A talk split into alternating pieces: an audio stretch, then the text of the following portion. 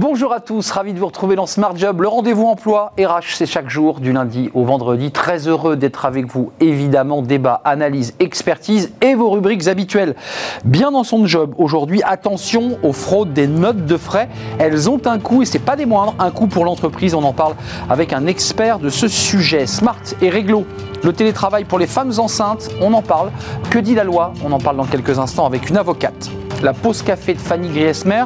Euh, la sieste, bah oui, ça on connaît tous, mais pourquoi pas une petite sieste au travail bah, Ça fait du bien et ça rend presque plus productif. C'est Fanny Griesmer qui nous le dit. On en parlera avec elle dans quelques instants. Le cercle RH, l'art et le management. Tiens, tiens, euh, quel est le lien bah, vous, allez le voir avec les experts sur le plateau. Il y a un lien. Et si vous faisiez de votre vie une œuvre d'art Tiens, tiens, voilà un thème intéressant. On en parle dans notre euh, débat. Et puis, fenêtre sur l'emploi, une plateforme de recherche d'emploi sous forme de podcast. On en parlera avec une invitée qui a créé son entreprise. Voilà le programme aujourd'hui. Tout de suite, c'est bien dans son job.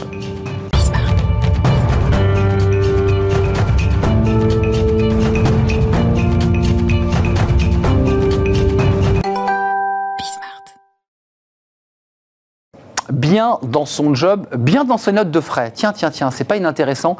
Euh, les notes de frais, c'est souvent assez fastidieux euh, et c'est parfois l'objet de, on peut le dire, de fraude. Alors c'est pas des fraudes colossales, c'est des petites fraudes, euh, des petits abus qui font qu'à la fin de l'année, pour une entreprise, ça pèse. On en parle avec Julien Million Rousseau. Bonjour Julien. Bonjour. Vous êtes directeur avant-vente. C'est quoi directeur avant-vente chez SAP Concur Alors en fait, je gère une équipe d'à peu près 10 experts fonctionnels et techniques qui vont en binôme avec les commerciaux, euh, voir nos, prospects, nos clients, pour leur faire des démonstrations, répondre à leurs appels d'offres et leur apporter une expertise euh, qu'ils recherchent. Puis ensuite leur donner évidemment envie d'acheter. Si, c'est, la moindre des choses. C'est un petit peu la moindre des choses. On essaye de le faire. Euh, avant vente, ça veut dire que vous, proposez une, quoi, une application, un, iCloud qui permet quoi aux, entreprises de faire quoi? Tout à fait. Concure, c'est, euh, euh, une, une, solution cloud hein, qui est utilisée par plusieurs dizaines de millions de, personnes dans le monde. On équipe à peu près les trois quarts du CAC 40, hein, pour donner un exemple.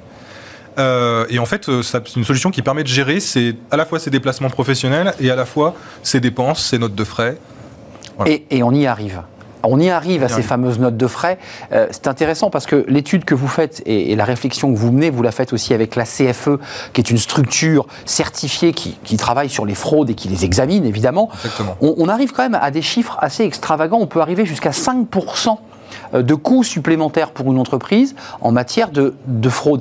Qu'est-ce que ça veut dire? Qu'est-ce que ça contient ce mot fraude? Alors effectivement, déjà, il faut différencier les, non-conformités euh, des fraudes. Euh, la non-conformité, c'est par exemple euh, quand vous n'utilisez pas le canal souhaité par l'entreprise pour faire vos réservations ou, dépenser votre argent.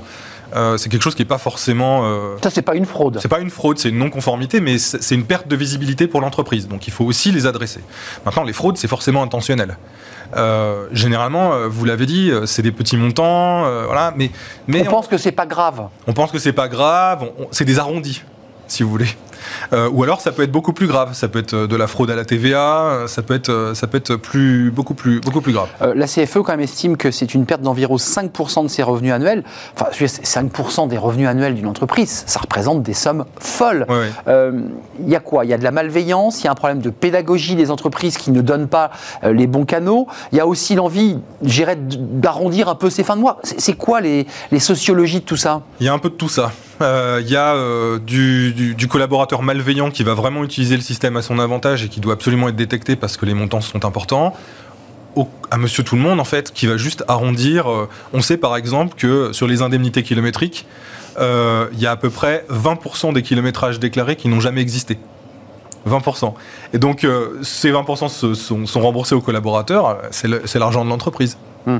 Pour être très concret, ce sont des commerciaux, ce sont des gens qui se déplacent. Vous vous, déplacez Dans ce cas-là, oui.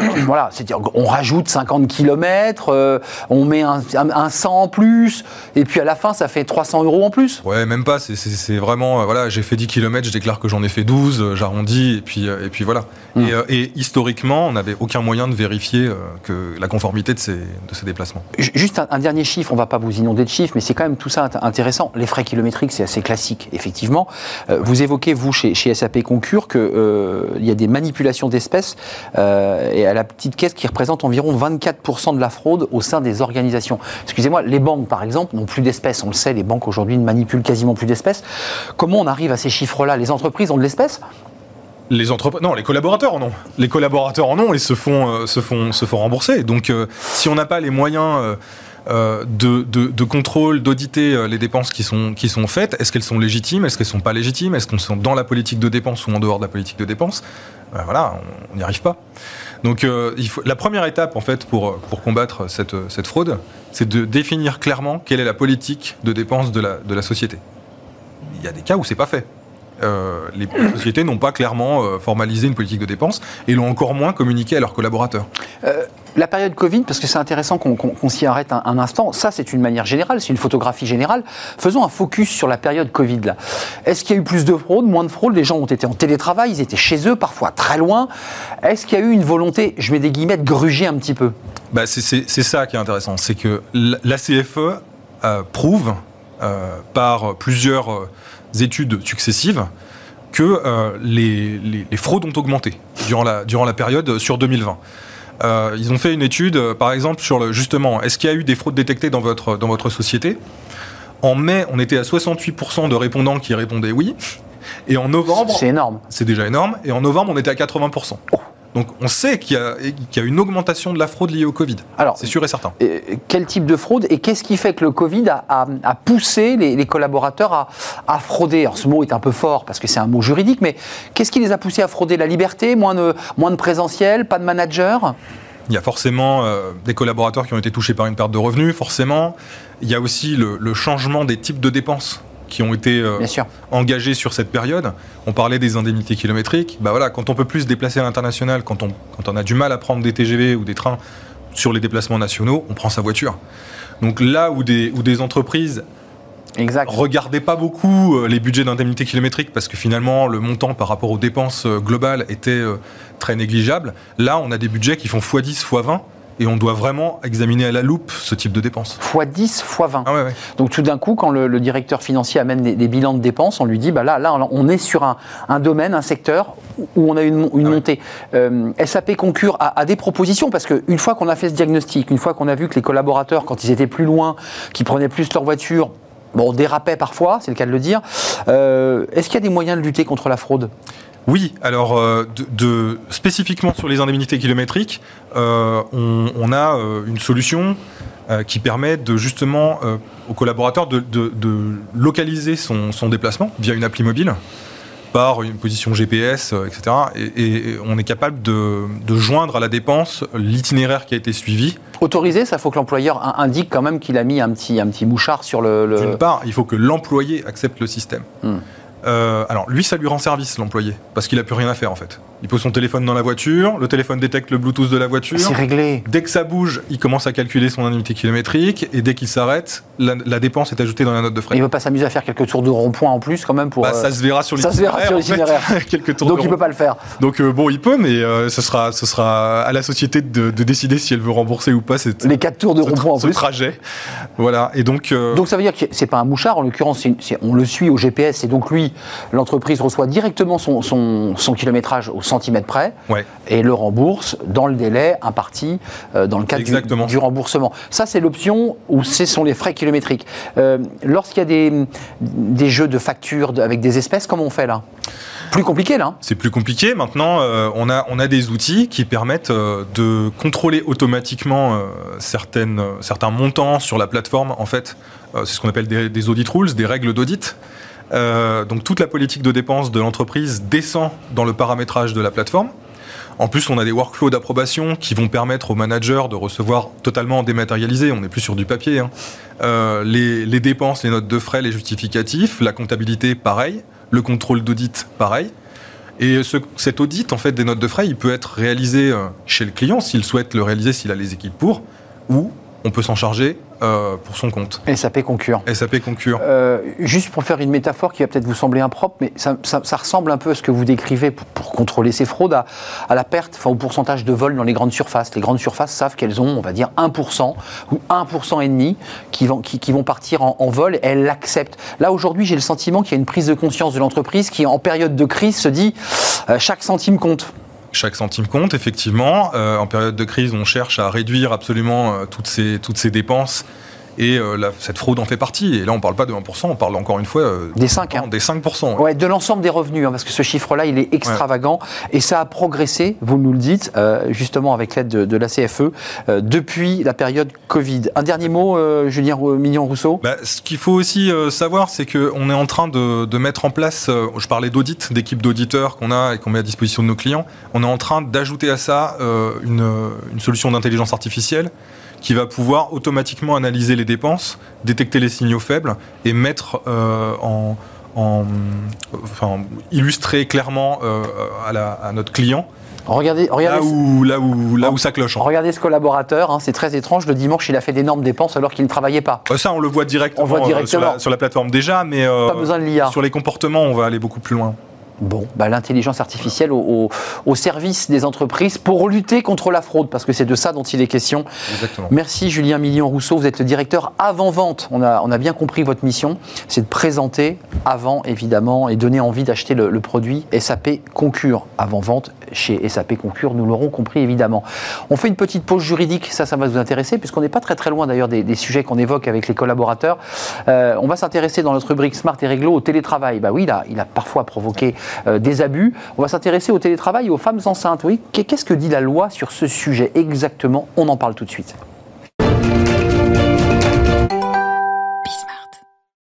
Smart et réglo, le droit. Rien que le droit avec Émilie Méridjen. Bonjour Émilie. Bonjour Arnaud. Comment allez-vous? Ça va et vous? Ben Moi ça va très bien, ça va toujours très bien. Avocate en droit du travail au cabinet SVZ Cercry Valentin Zerouk. Je l'ai bien dit C'est écrit. C'est écrit. Eh oui, vous avez que des acronymes dans les cabinets d'avocats. Eh bah oui, c'est pas simple.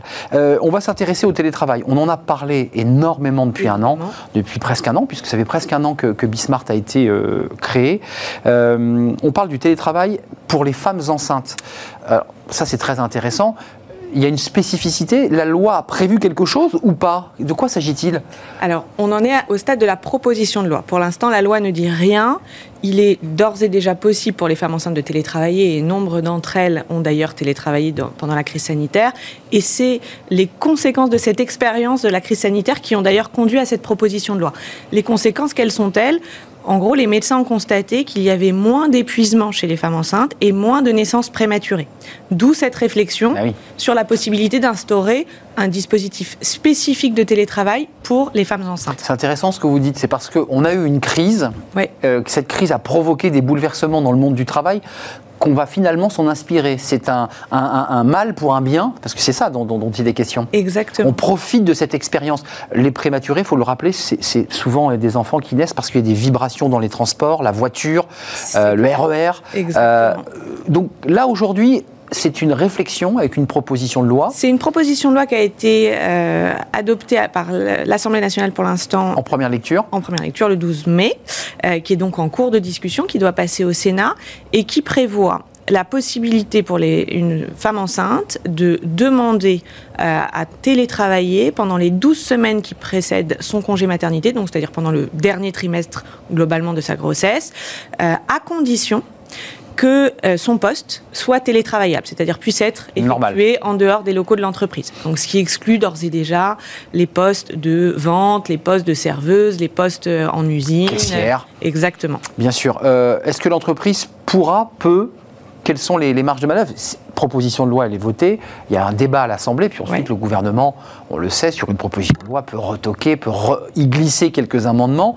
Euh, qu'est-ce que dit la, loi à la proposition et, quelle est la position du gouvernement? Parce que l'entreprise va dire, bah non, je ne peux pas accepter ça. Sur le caractère contraignant? Contraignant. Alors c'est une bonne question, on n'a pas la réponse. La, proposition de loi ne le dit pas pour l'instant, et il y a d'ailleurs euh, un désaccord euh, dans les positions exprimées par l'auteur de l'amendement d'une part et la rapporteure de la loi d'autre part.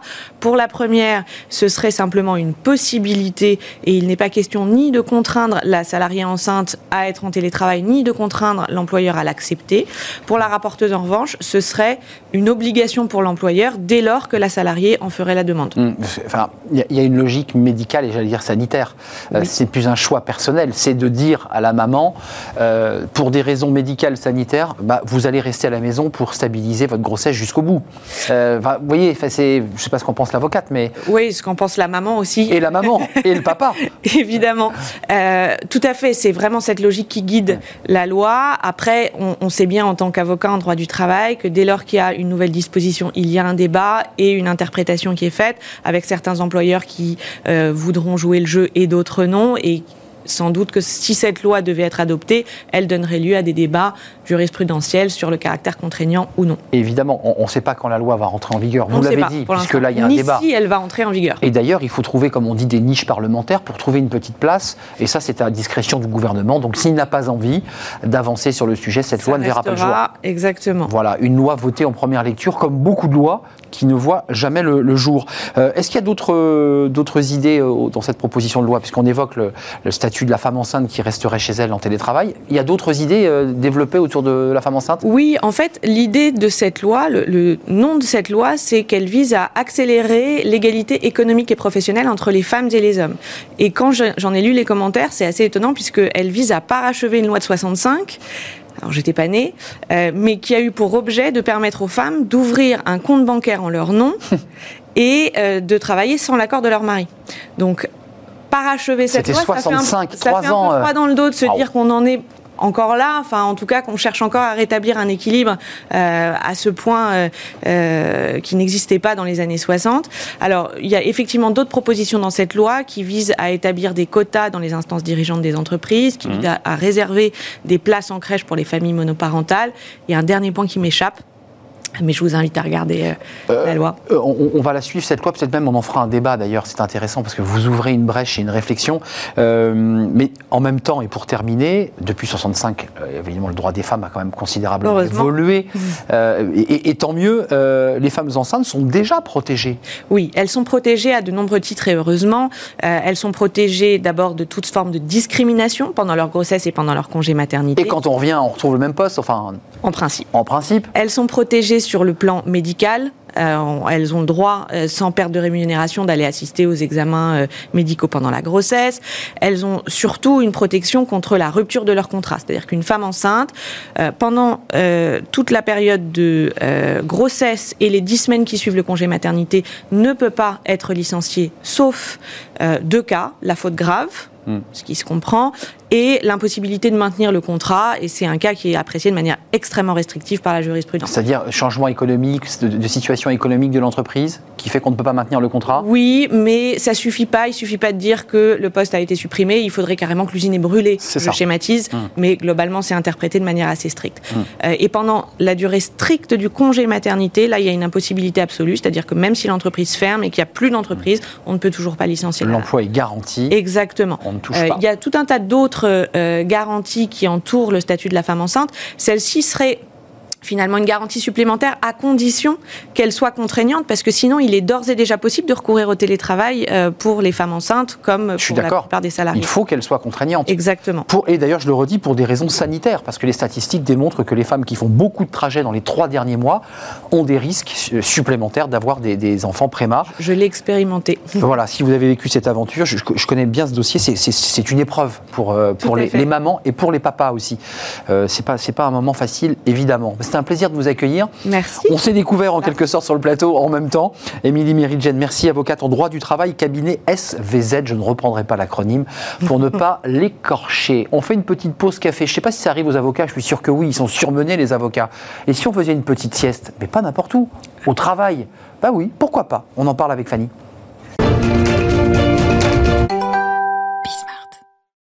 Une petite sieste au travail, tiens, qu'est-ce que vous en dites? Euh, C'est la chronique de, Fanny Griesmer pour sa pause café. Euh, certains, peut-être après euh, une petite, petite sieste, viennent prendre un café, c'est la pause café. Alors non, on conseille l'inverse. Ah bah voilà, eh oui, voilà ça commence. Le, petit café avant la sieste. Avant la eh sieste, oui. c'est assez paradoxal d'ailleurs, parce qu'on pense pas que pas du tout.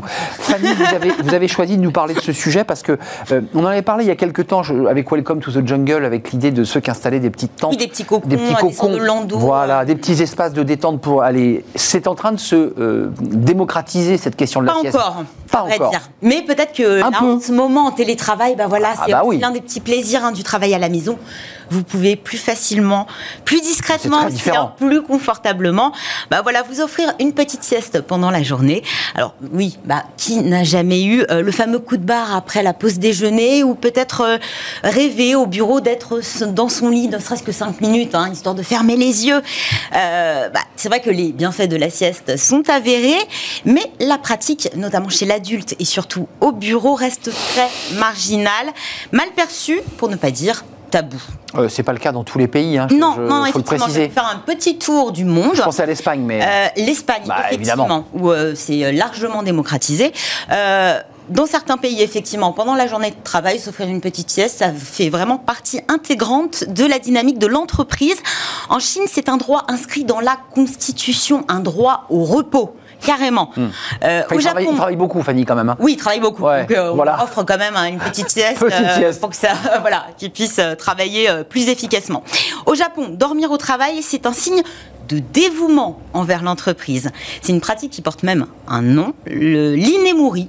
Vous me pardonnerez l'accent, qui veut littéralement dire dormir tout en étant présent, c'est conceptuel. Hein.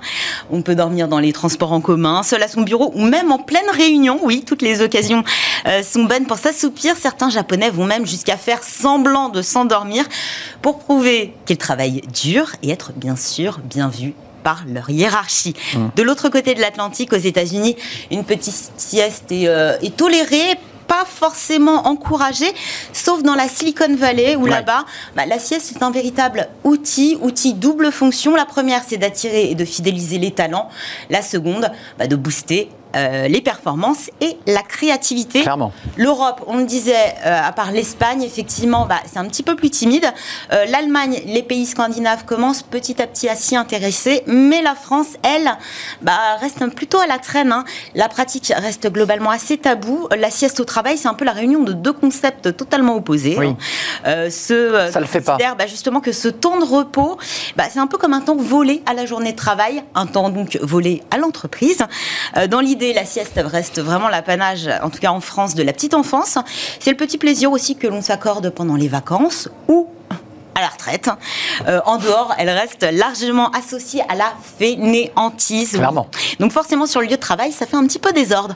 Selon une enquête de l'Institut national du sommeil et de la vigilance, 19% des actifs, eh bien oui, à vous, piquer du nez en cachette au bureau. À qui ça n'est pas arrivé En cachette. Alors certains n'hésitent pas à se cacher peut-être derrière l'écran de leur euh, ordinateur, quand d'autres bah, s'enferment dans les toilettes pour euh, faire un petit somme en toute discrétion. Pourtant, selon une enquête du cabinet de recrutement Robert Alf, 47% des DAF sont plutôt favorables à l'instauration d'une sieste de moins de 20 minutes sur le lieu de travail. Donc voilà, la pratique, euh, dans l'idée, oui, en pratique, moins. Euh, il n'en reste pas moins que pour l'instant, effectivement, ça appartient plutôt aux entreprises, euh, cette instauration de, la sieste, et puis aussi de la mise en place d'espaces dédiés. Hein. Bien sûr. Effectivement, c'est pas forcément très confortable de dormir derrière l'écran de son cocons, euh, ces petits cocons. Alors, Ou salles de repos En parlant de ces salles de repos et de ces petits cocons, bah, on voit ça davantage dans des start-up, les jeunes mmh. pousses, hein, qui font figure de précurseurs, voire et dans les hôpitaux, hein, Mais effectivement, dans la plupart des entreprises, bah voilà, on fait la sourde oreille devant un besoin naturel, besoin naturel chez tous, même mmh. chez les oh, plus bah grands. Ça va vous parler, cher Arnaud. Jacques Chirac, lui-même, fervent défenseur de la sieste. Il a même rédigé une préface, la préface d'un livre qui s'appelle Éloge de la sieste, un livre de Bruno Combi. Dans cette préface, l'ancien président souligne notre humour populaire qui aime railler la sieste et ceux qui la pratiquent. Il juge également maladroit de confondre euh, sommeil et paresse avant de vanter les mérites de ce qu'il désigne comme étant une recette d'équilibre à la portée de tous. Et effectivement, Jacques Chirac ne s'y trompe pas, les bienfaits de la sieste sont nombreux, vigilance accrue, amélioration de l'apprentissage et de la mémoire, réduction du stress, défense immunitaire et créativité boostée. Plusieurs études hein, qui mettent en avant les, les, effets bénéfiques de la sieste en général, mais aussi sur les performances au travail. D'après les recherches de la NASA, un court repos permettrait d'augmenter la productivité, plus 34% Évident. tout de même, pour des siestes quotidiennes d'au moins de moins de 30 minutes. Et vous allez voir pourquoi c'est important. Performance, santé, mais aussi humeur. Bah oui, je ne sais pas pour vous, mais effectivement, la fatigue, des fois, ça a tendance à jouer sur notre J'étais en train de faire une petite sieste. peut nous rendre plutôt désagréable. Donc une petite sieste euh, peut avoir aussi son petit effet sur l'ambiance dans l'open space. Euh, quelques mots sur le mode d'emploi, parce qu'il faut, quand même bah faut quand même préciser que pour les Japonais, euh, Fanny, je, le dis pour ceux qui nous regardent, ce n'est pas des journées de 8 heures que font les Japonais. Mais quand Très peu de vacances voilà, de longues journées. Quand ils font une sieste au bureau, c'est après 16, 17 heures, parfois même 20 heures de travail. Donc c'est vrai qu'en général, ils, dorment même au bureau, pour le dire. ils s'allongent et Alors ils dorment. combien de temps ils, dorment? Je ne sais pas. En tout, en tout, cas, il y a sieste et bah sieste la sieste dite royale, hein, euh, celle qui dure près de deux heures. Bon, clairement, elle est à proscrire. Déjà, elle peut vous désorienter, vous vous empêcher aussi de dormir la nuit suivante. Et puis au travail, ben, on hmm. passera par la discrétion. Hein. Euh, en revanche, la micro-sieste, la sieste dite flash, elle est nettement plus efficace, 20 minutes euh, grand maximum, car au-delà, on entre dans, une, dans un cycle de sommeil profond. Hein. petit temps de repos salutaire à s'offrir de préférence entre 13h et 16h, c'est-à-dire juste après la pause déjeuner. Et si possible, dans un lieu calme, au bureau pas facile, hein, je vous le concède. Mais c'est comme tout, et eh bien, la micro-sieste, la sieste flash, ça se travaille. Je vous invite à, y travailler, justement. Bah, je vais commencer tout de suite, une petite flash. Ah, je trouve que c'est très important. Après, effectivement, c'est mettre en place bah, des lieux dédiés pour, euh, pour la sieste. Et dès lors que on a des lieux dédiés. Il faut encore que les euh, salariés acceptent de se prêter, j'ai envie de dire, à l'exercice. Bon, écoutez, personne n'est force, en tout cas. Euh, non, libre, libre, libre à chacun de faire une micro-sieste pour se relancer, comme on dit. Merci Fanny euh, de nous avoir éclairé sur les bienfaits de la sieste et c'est tabou, parce que ça reste encore un sujet éminemment tabou de voir un, salarié dormir au travail. on fait une courte pause. On va s'intéresser, tiens, à un sujet un, peu zen, la relation entre l'art et le management. on va s'intéresser avec deux deux spécialistes en musique et en, art, en peinture, euh, des bienfaits de, l'art. C'est un pas de côté pour les managers, c'est peut-être aussi une manière eh bien, de faire de votre vie une œuvre d'art. On en parle avec nos experts, c'est dans quelques instants, après cette courte pause.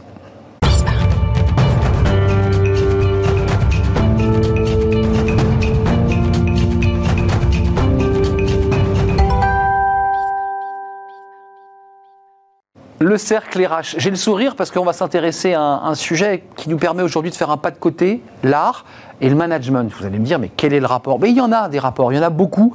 Et puis c'est aussi l'occasion de s'intéresser à, vous qui parfois euh, cherchez un sens à votre vie dans votre métier. On l'entend euh, quasiment une émission sur deux où nos invités disent, ce qui est important, c'est mettre du sens dans sa vie.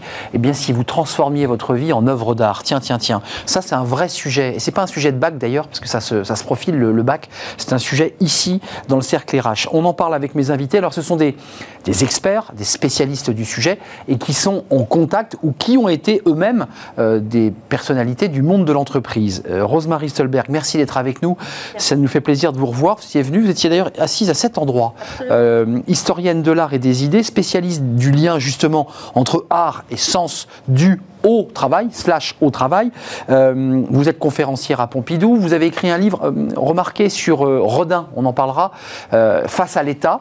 et puis vous réfléchissez aussi à, en ce moment, je crois, à la, manière dont les cultures, enfin les critiques d'art s'intéressent à l'art, en parlent. Et quel est d'ailleurs dans l'art le, travail, dans la peinture? Parce qu'il y a plein de tableaux célèbres où on voit bah, des ouvriers, on voit ceux qui, qui rappellent le, parquet, je pense à Caillebotte qui est un, un tableau splendide.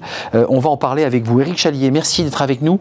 C'est un plaisir de vous revoir aussi. On avait fait une, émission il y a quelques semaines et puis on a décidé de vous réinviter tous les deux pour confronter vos, points de vue, vos idées. Je ne sais pas si vous connaissez Éric Chalier. ben voilà, c'est aussi l'occasion d'une émission de télé de, de vous faire vous, rencontrer. Vous êtes musicologue, conférencier, euh, auteur de Leadership et musique aux éditions Mardaga. Vous êtes en train de travailler vous aussi sur un prochain livre, si je ne m'abuse, euh, qui traitera de, quoi? D'un compositeur autrichien qui s'appelle Anton Bruckner. Bruckner. édité chez Bûcher-Chastel C'est un récit, c'est une biographie. une monographie. Une monographie de, ce, musicien. Euh, et puis je précise aussi, et ça c'est important de, vous le dire, vous qui nous regardez, vous avez vécu dans le monde de l'entreprise. Oui, euh, des RH, oui. Des RH de, très grandes marques. Hein. Oui, oui, des grandes entreprises. Voilà. euh, comité de direction. Des COMEX, comme on dit. C'est-à-dire que vous étiez dans le sein des saints, dans des entreprises de la grande distribution, du bricolage ou de l'ameublement. Exact. Voilà, pour le dire sans citer la, marque, encore qu'on peut la, citer. D'abord, juste un mot chacun. Euh, qu'est-ce que ça vous apporte vos activités respectives, dans la musique, euh, dans l'art, et qu'est-ce que vous, vous, apporte cette rencontre avec l'entreprise? Vous auriez pu rester tranquillement dans vos domaines respectifs, à écouter de la musique avec un casque, euh, et vous à regarder des tableaux et, les exprimer à, Pompidou pour des, amateurs éclairés. Non, vous avez franchi ce cap. Pourquoi? Alors, il y a deux questions. Donc d'abord, qu'est-ce que ça m'apporte? Eh ben, Une vraie joie une vraie joie, c'est un, vrai bonheur euh, d'aller à la rencontre de l'art parce que euh, c'est quelque chose qui euh, n'est pas un monde à part.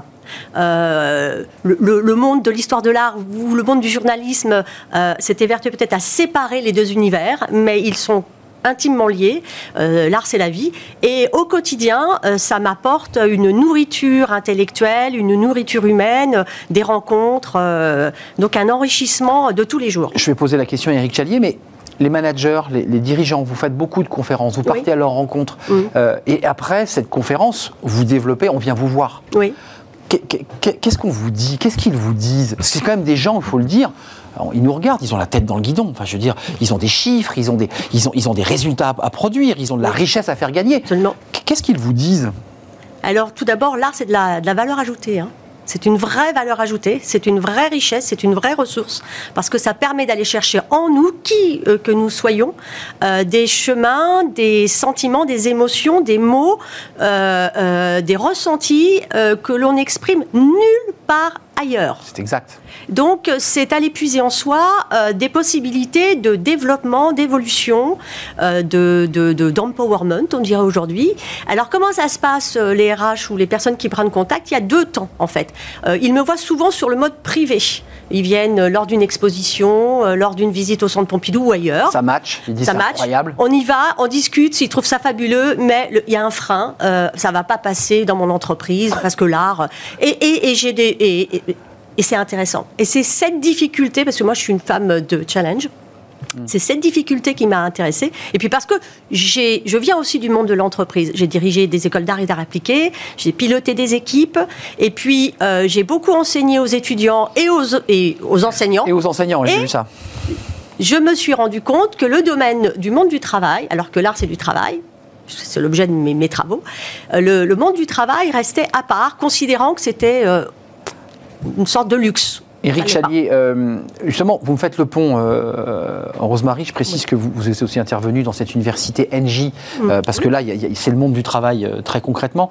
Il y, a quand même ce rapport, si on veut trouver des points communs entre l'art et le manager. Moi, je, je constate qu'il y a un côté artisanal, entrepreneur, je ne parle pas de son volet de création, mhm. mais il y a quand même un moment donné, il faut assembler des éléments, il faut mettre des notes les unes avec les autres, il faut avoir une technique. Euh, est-ce qu'il y, a comme ça des passerelles communes dans ces métiers, entre le manager et l'artiste? Ben Oui, bien sûr, le, compositeur, par exemple, c'est un créateur. Et c'est un entrepreneur de musique, parce qu'il a d'abord un projet, une vision, il a une œuvre, il a envie de la partager, il a envie que cette œuvre soit euh, plaise au plus grand nombre. Reconnu donc. Et puis surtout, il, doute. Parce que créer, c'est toujours douter. Vous voyez, une symphonie, par exemple, je commence comment? Je commence en mineur ou en majeur? Je commence avec les cordes ou je commence avec, avec les cuivres, les cuivres? Ah, je... commence euh, moderato ou je, commence allegro? Vous voyez, ce ne sont que des questions.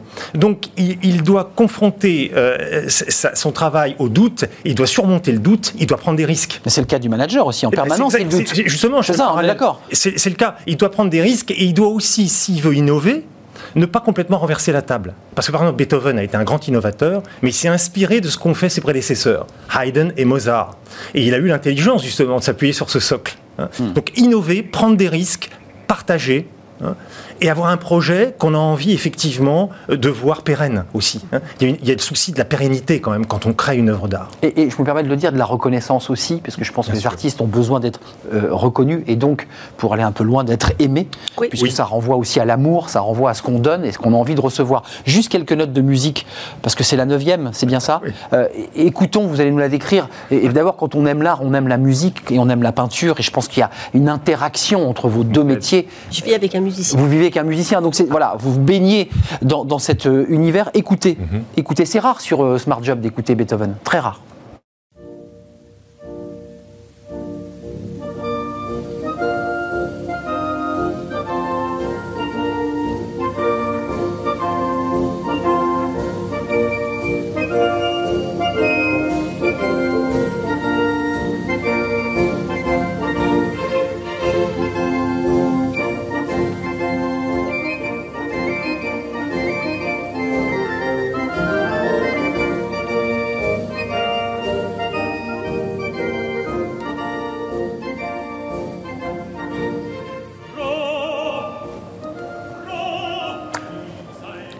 Le met en tout bas. pourquoi avoir choisi bah, ce, moment? Qu'est-ce qu'on entend là? On est au milieu de l'hymne à la joie. Donc c'est un hymne à la fraternité universelle. Beethoven nous dit, avec Schiller, hein, étreignez-vous millions d'êtres, hein, euh, tous les hommes sont frères, Alle Menschen werden Bruder. Et on entend une musique militaire. Oui, parce que là, qu'est-ce qu'on entend si on décode bien? On entend une grosse caisse, une marche, hein, cymbales, flûte piccolo, c'est une marche. Et il m'a fallu beaucoup de temps pour comprendre le sens de cette marche militaire, parce qu'à priori, ça peut paraître un peu contradictoire d'entendre une marche militaire dans un hymne à la fraternité universelle. Or, il me semble que Beethoven, là, nous dit quelque chose. Vous savez que Victor Hugo avait dit, Beethoven, c'est le plus grand penseur en musique. Beethoven nous dit la joie, c'est un élan vital, c'est un but à atteindre. Je suis en joie quand j'accrois ma capacité d'agir, quand j'accrois ma capacité d'être au monde. C'est très spinoziste. Hein. Beethoven était un, homme des Lumières. Hein. Il connaissait parfaitement, à mon avis, le concept de joie chez Spinoza. Et il nous dit à partir du moment où la joie est un élan vital, il va falloir se battre. C'est pas un combat sur un champ de bataille. Ce n'est pas les campagnes napoléoniennes, etc. C'est un combat intérieur. Mais c'est quand même un combat. C'est-à-dire que si, si je veux atteindre la joie, il faut que je lutte, il faut que je, il faut que je me batte contre moi-même déjà, contre mes idées négatives, contre le pessimisme, contre le renoncement. Hmm. Il faut que j'aille au bout de mon projet. Guerre intérieure. Complètement. Il me semble que c'est ça le sens de cette marche militaire au sein de cette hymne à la fraternité universelle. C'est formidable. On était triste de quitter Beethoven euh, et on a compris effectivement ce contraste euh, entre la, marche et le message de fraternité. Euh, sur l'art, vous, vous y voyez la même chose. Quand je vois un artiste, moins un musicien peut-être, encore que, je vois ses, outils, je vois ses pinceaux, je vois ses couleurs, je, vois sa structure, son atelier il y a quelque chose de très artisanal aussi chez l'artiste qui construit, Rodin en particulier, de la même manière.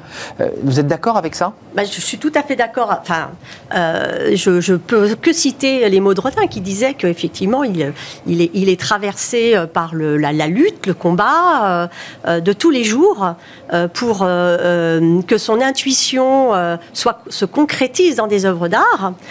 et c'est un combat de tous les jours. Euh, combat pour euh, rester en joie, pour euh, être optimiste, pour trouver l'énergie en soi, pour mener son combat, mener ce en quoi on croit. Ne rien lâcher finalement. Ne rien lâcher, y être. Et faire face aux critiques. Et faire face aux critiques. Parce que créer, c'est toujours déplaire. Souvent. C'est prendre un espace dans la société qui, en général, crée des jalousies, des plaies. C'est donc ce sont déceptifs. Ce sont des, personnes qui euh, euh, prennent le pari, s'engagent sur un chemin qui est celui d'exister. Hmm. D'exister, mais au sens entier du temps. Entier, et ils le font à travers une création qui va euh, euh, être la traduction euh, de toute leur intention et de tout ce qu'ils portent comme énergie. Mais vous qui croisez, vous qui avez mhm. été Éric Chalier, vous qui, les croisez, mais qui avez aussi piloté ces managers, parfois ils vous disent c'est quand même assez loin de, mes réalités. Ils font quoi? Ils font un pas de côté, vous les aidez à faire un pas de côté, ou vous les, les aidez à se trouver? En fait, c'est assez proche parce que c'est la volonté de créer et c'est aussi mettre de l'ordre dans le chaos de l'inconscient. Vous voyez? Parce qu'une œuvre d'art, au départ, c'est flou. Hein, sauf peut-être Mozart qui avait une écriture. Oui, ça reste assez évanescent. Mais Beethoven, par exemple, écrivait beaucoup d'esquisses, il souffrait beaucoup. Euh, C'était pas fluide, naturel. Donc c'est mettre de l'ordre dans le chaos de l'inconscient et faire rentrer son rêve. Et donc ça peut être un chef d'entreprise, hein, il a un rêve un peu fou parfois. Hein. Mm. il y a un professeur de Stanford, par exemple, James Marsh, qui prenait l'exemple de, de Don Quichotte. Don Quichotte, il est un peu fou, c'est vrai, mais il a un rêve. Et il arrive à entraîner son Chopin ça. Mm. Et puis c'est un rêve humaniste c'est un rêve de beauté, de partage. Ça, c'est l'engagement du manager qui dit mais suivez-moi. Il faut une part de rêve, une part de folie. Et, surtout faire entrer ce, rêve dans une forme. Alors, ça peut être une entreprise, ça peut être un projet euh, euh, financier, euh, ou ça peut être une œuvre d'art. Et ça, pour moi, je trouve que c'est admirable de, faire justement, de mettre de l'ordre dans le chaos de l'inconscient. Les forces dionysiaques et apolliniennes, c'est-à-dire le mariage de ces deux énergies qui vont faire une œuvre. L'un ne va pas sans l'autre, vous êtes d'accord avec moi et ces, et ces forces, elles sont en nous. Enfin, c'est pas euh, elles sont dans le manager et le patron. Absolument, c'est pas de la mythologie euh, coupée. Non, c'est notre réalité. C'est notre réalité. Alors, euh, le, le, le, chaos, le chaos, organiser le chaos du monde, c'est une des caractéristiques de l'activité ah de l'artiste. il, il, et alors qu'elle euh, quelle, enfin, je dirais, quelle force de travail, quelle détermination, euh, quelle force de décision, de parti pris, enfin toutes ces qualités. Et il a une vision, comme un chef d'entreprise mm. euh, a une vision. Il faut, il faut emmener et un parti pris. Et un parti J'ai envie de dire, parce que parfois on a une vision, mais c'est aussi un parti pris contre vents et marées. C'est développer un produit alors que personne n'y croit et que la personne est persuadée que ce produit aura du sens et va gagner. Et ça a marché dans plein d'histoires. Je pense même à l'histoire d'Apple et de Steve Jobs dans des comme ça des moments un peu chaotiques, euh, de, vie chaotique, qui finalement font naître une marque qui est mondialement connue. Euh, juste cette petite phrase de Paul Ricoeur, qui est un philosophe, vous le savez, qui, est cher au cœur du, président de la République, qui l'a souvent cité. Euh, regardez ce que, ce que dit Paul Ricoeur justement par rapport à, ce lien. Je sais pas, voilà. Le management efficace découle davantage de l'art et plus particulièrement de l'artisanat. L'art produit la perspicacité et la vision qui est le fruit de l'intuition. Il n'y a rien à retirer à cette phrase de Paul Ricoeur. Non, alors l'intuition, effectivement, ça c'est quelque chose qu'il faut. On sent. Euh, euh, oui, mais il faut la l'intuition, ça se développe et il faut lui laisser de la place. Alors quelle est la valeur ajoutée de l'art quand on fait du management hein, Puisque c'était euh, on colle des tableaux tout autour. non, c'est que ça vous oblige, ce que je disais tout à l'heure, à, aller puiser des interrogations, à aller puiser de l'énergie, à aller puiser des émotions, des réflexions que rien ne vous emmène euh, à ce moment-là. C'est extraordinaire. Ça sort de l'ordinaire, donc c'est le fameux pas de côté.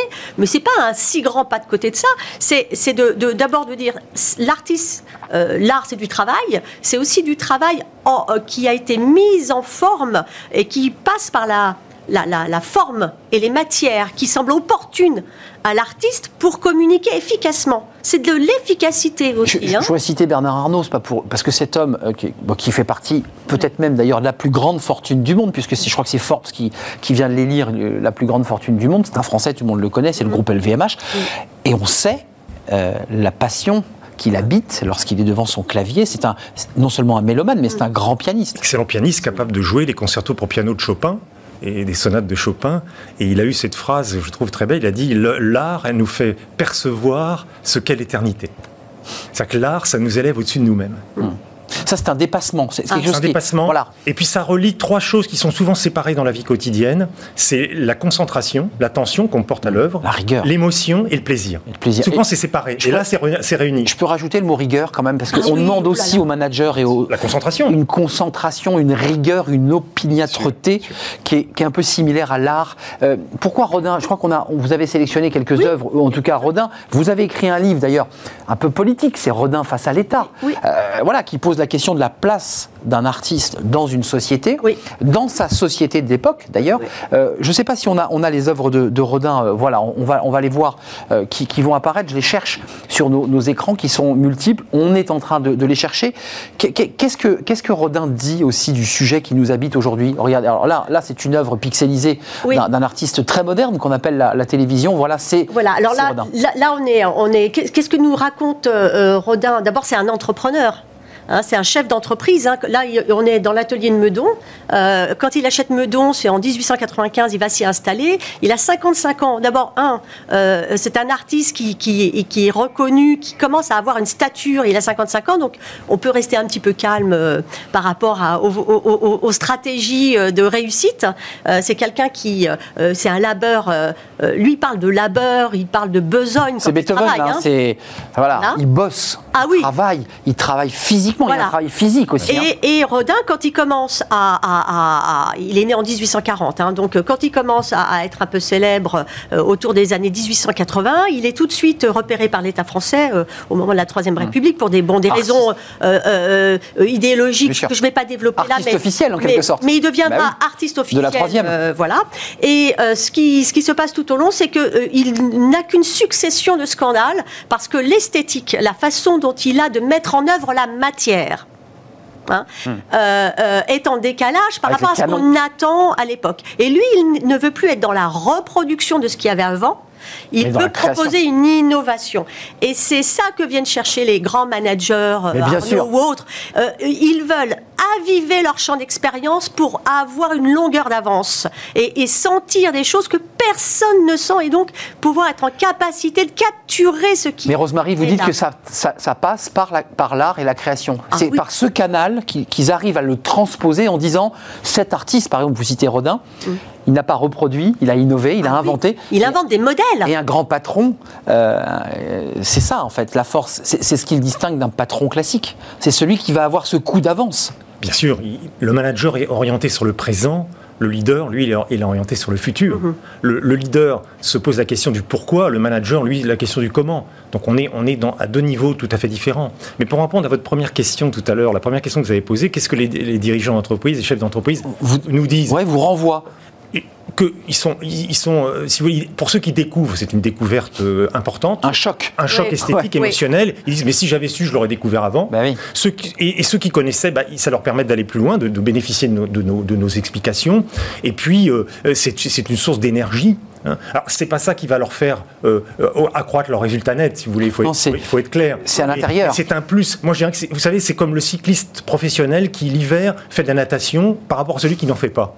eh bien, il va développer des qualités musculaires que le cycliste qui ne fait que du entraîneur ne développera pas. Mm. Eh bien, un chef d'entreprise qui est capable d'entrer dans une œuvre d'art complexe, que ce soit la peinture, la sculpture ou la musique, eh bien, il va développer des qualités mm. qui vont lui être très utiles dans un monde complexe et qui va lui permettre de développer une pensée qui relie, une pensée systémique, comme dirait Edgar Morin. Vous voyez parce qu'une œuvre d'art, souvent, il y a plusieurs niveaux de lecture. Euh, je, le dis abruptement, je n'aurais pas scié la branche sur laquelle on est assis, mais c'est vrai que pour, le manager euh, traditionnel, qui n'a pas été aguerri, qui n'a, mm. ça sert à rien l'art. C'est inutile. Il n'y a rien de plus inutile que l'art.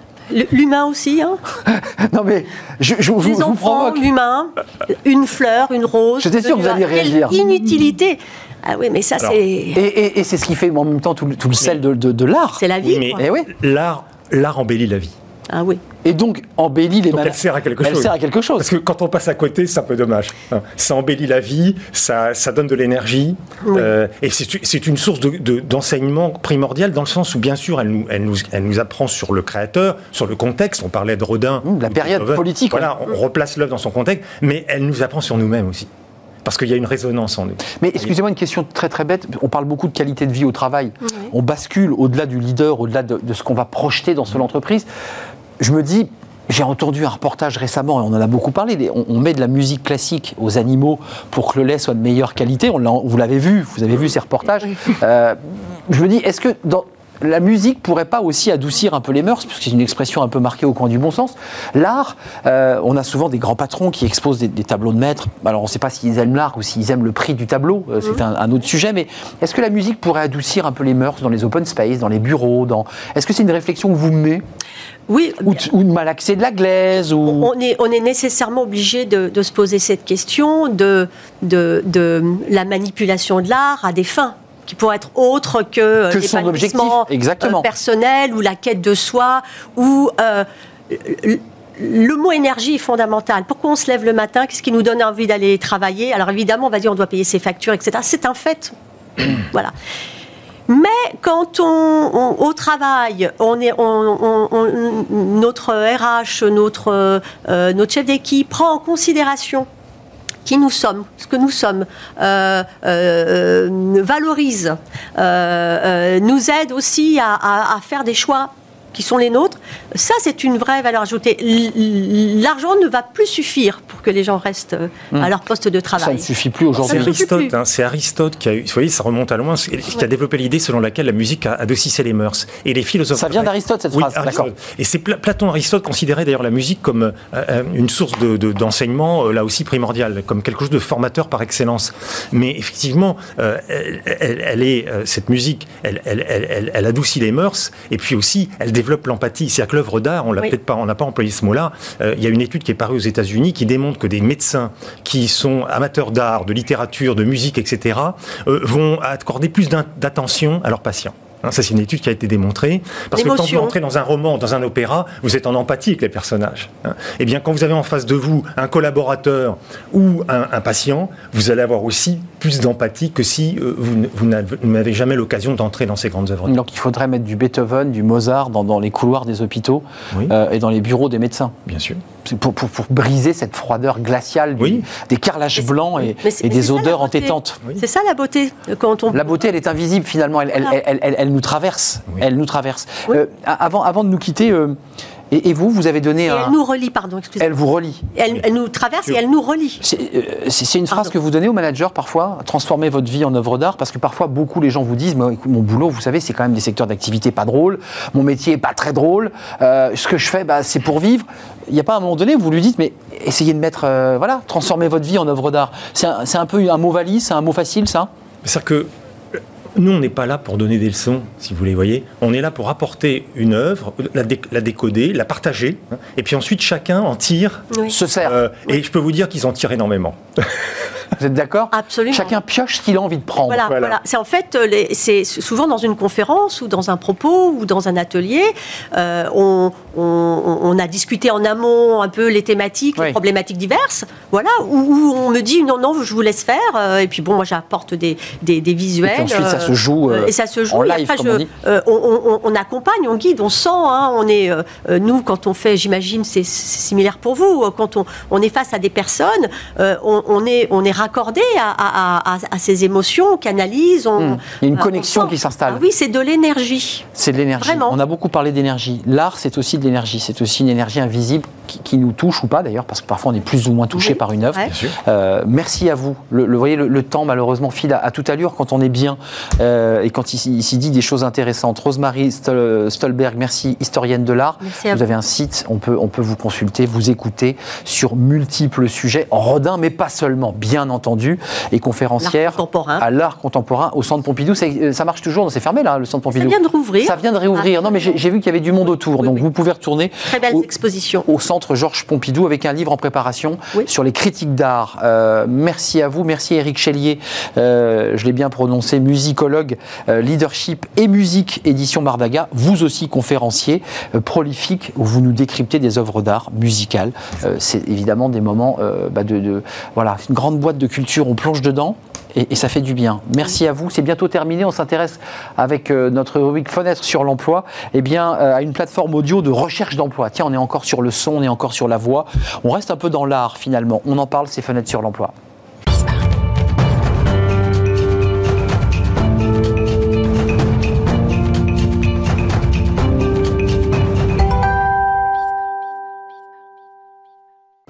Fenêtre sur l'emploi, on va rester dans le son. Alors, on n'est pas dans, du Beethoven, évidemment, à travers une plateforme audio de recherche d'emploi. Jean-Muriel Azonhoum, merci d'être avec nous. Vous êtes euh, fondateur de, Gotaf. Merci d'avoir répondu à notre invitation.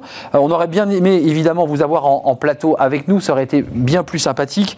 Euh, Gotaf, c'est quoi? C'est la première plateforme audio de recherche d'emploi, c'est ça? Et ça va faire du bruit pour faire un vilain jeu de mots? C'est ça. bonjour, merci de, me recevoir. Euh, euh, effectivement, j'aurais préféré être sur le plateau, mais euh, c'est bien ça, GoTaf. c'est l'emploi qui fait du bruit. Vous avez trouvé tout seul, c'est un de nos slogans. une plateforme audio de recherche d'emploi, effectivement, pour permettre aux candidats et aux recruteurs de se rencontrer par la voix. concrètement, ça marche comment? Ça veut dire que l'employeur ou le, cabinet de recrutement ou vous posez un message audio en développant ce qu'on lit d'habitude, en le lisant? Alors c'est tout à fait ça, ce sont des messages vocaux, donc des offres d'emploi vocales. Par contre, ce n'est pas simplement ce qu'on dépose d'habitude, c'est un système un peu différent parce que l'audio euh, requiert des choses différentes par rapport à l'écrit, c'est-à-dire que le message doit être plus incisif, plus rapide, plus euh, compréhensible euh, rapidement par euh, la, personne qui le reçoit, donc le, candidat. Et donc ce message audio, cette offre d'emploi audio va être décrypté, reçu par le candidat qui va pouvoir y répondre également avec un CV vocal. Un CV vocal. On a compris le caractère dynamique de, l'annonce. Il faut donner envie. Donc il faut qu'évidemment à l'oreille, ça soit fun, ça soit jeune, ça soit dynamique. Ça, c'est la partie euh, d'annonce. Euh, et concrètement, comment euh, vous touchez, comment vous réussissez à toucher eh bien, ceux qui cherchent un emploi et qui pourraient être intéressés?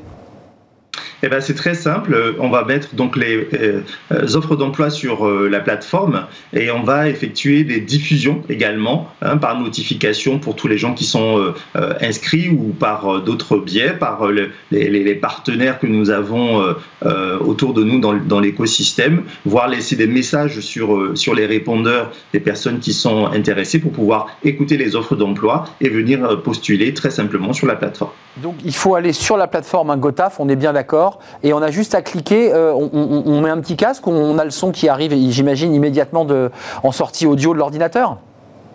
Alors de l'ordinateur ou du téléphone portable, on n'a pas besoin de mettre un casque, hein. on va simplement euh, cliquer, ça marche comme euh, toutes les applications que vous avez où il, y a, du son, ça va vous diffuser simplement le message, vous allez pouvoir l'écouter et vous avez un, bouton pour, pour postuler en un clic si vous êtes déjà inscrit un bouton pour postuler. L'idée, c'est quoi? C'est quel secteur? C'est quel domaine d'activité? J'ai vu qu'il y avait l'hôtellerie, il y avait la restauration. J'imagine que vous, vous vous tournez vers des, secteurs en tension, j'imagine.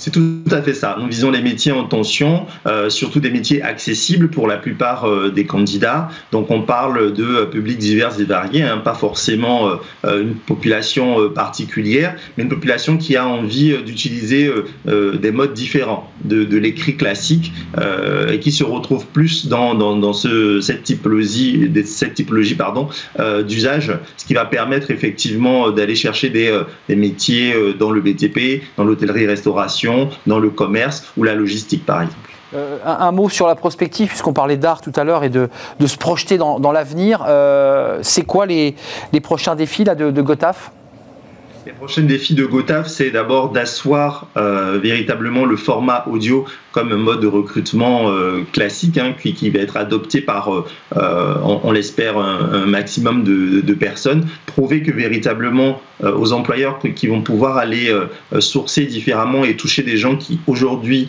ne sont pas, on va dire, en mesure de recevoir leur, leur message, avec le format audio, ça va leur permettre d'aller plus loin et de, de, de sourcer plus largement. Merci Jean-Muriel Azonhoum. Je rappelle que vous êtes le fondateur de Gotaf. Créé en quelle année euh, Gotaf Créé en 2020, euh, Gotaf, et euh, nous espérons que ça va décoller vraiment cette année. Nous sommes live depuis le 1er mai, donc j'invite tout le monde à, venir sur la plateforme. Merci à tous nos partenaires également pour leur soutien. On va faire de grandes choses ensemble. Merci, merci beaucoup. Bon vent à Gotaf, euh, entreprise euh, qui, vient de naître, elle a presque un an. Euh, on vous réinvitera évidemment Jean-Muriel Azanhoum. merci d'être venu avec nous, merci de nous avoir suivis et évidemment d'avoir pris le temps d'écouter un peu de Beethoven. Bah oui, c'est agréable d'écouter de la musique. je vais peut-être aller faire une petite sieste selon les, recommandations de, Fanny Griesmer, une micro-sieste évidemment. Merci à vous, merci à toute l'équipe, merci à Lauriane Boué à la réalisation, merci à Héloïse Merlin pour le son, merci à Fanny Griesmer, merci à Pauline Gratel et à Margot pour l'accueil invité. Merci à vous qui nous regardez. Passez une bonne fin de, journée. Soyez fidèles à nos programmes. Vous pouvez retrouver évidemment cette émission sur le site de Bismart si vous l'avez manqué, bien entendu. Je serai là demain. Bye bye. Portez-vous bien.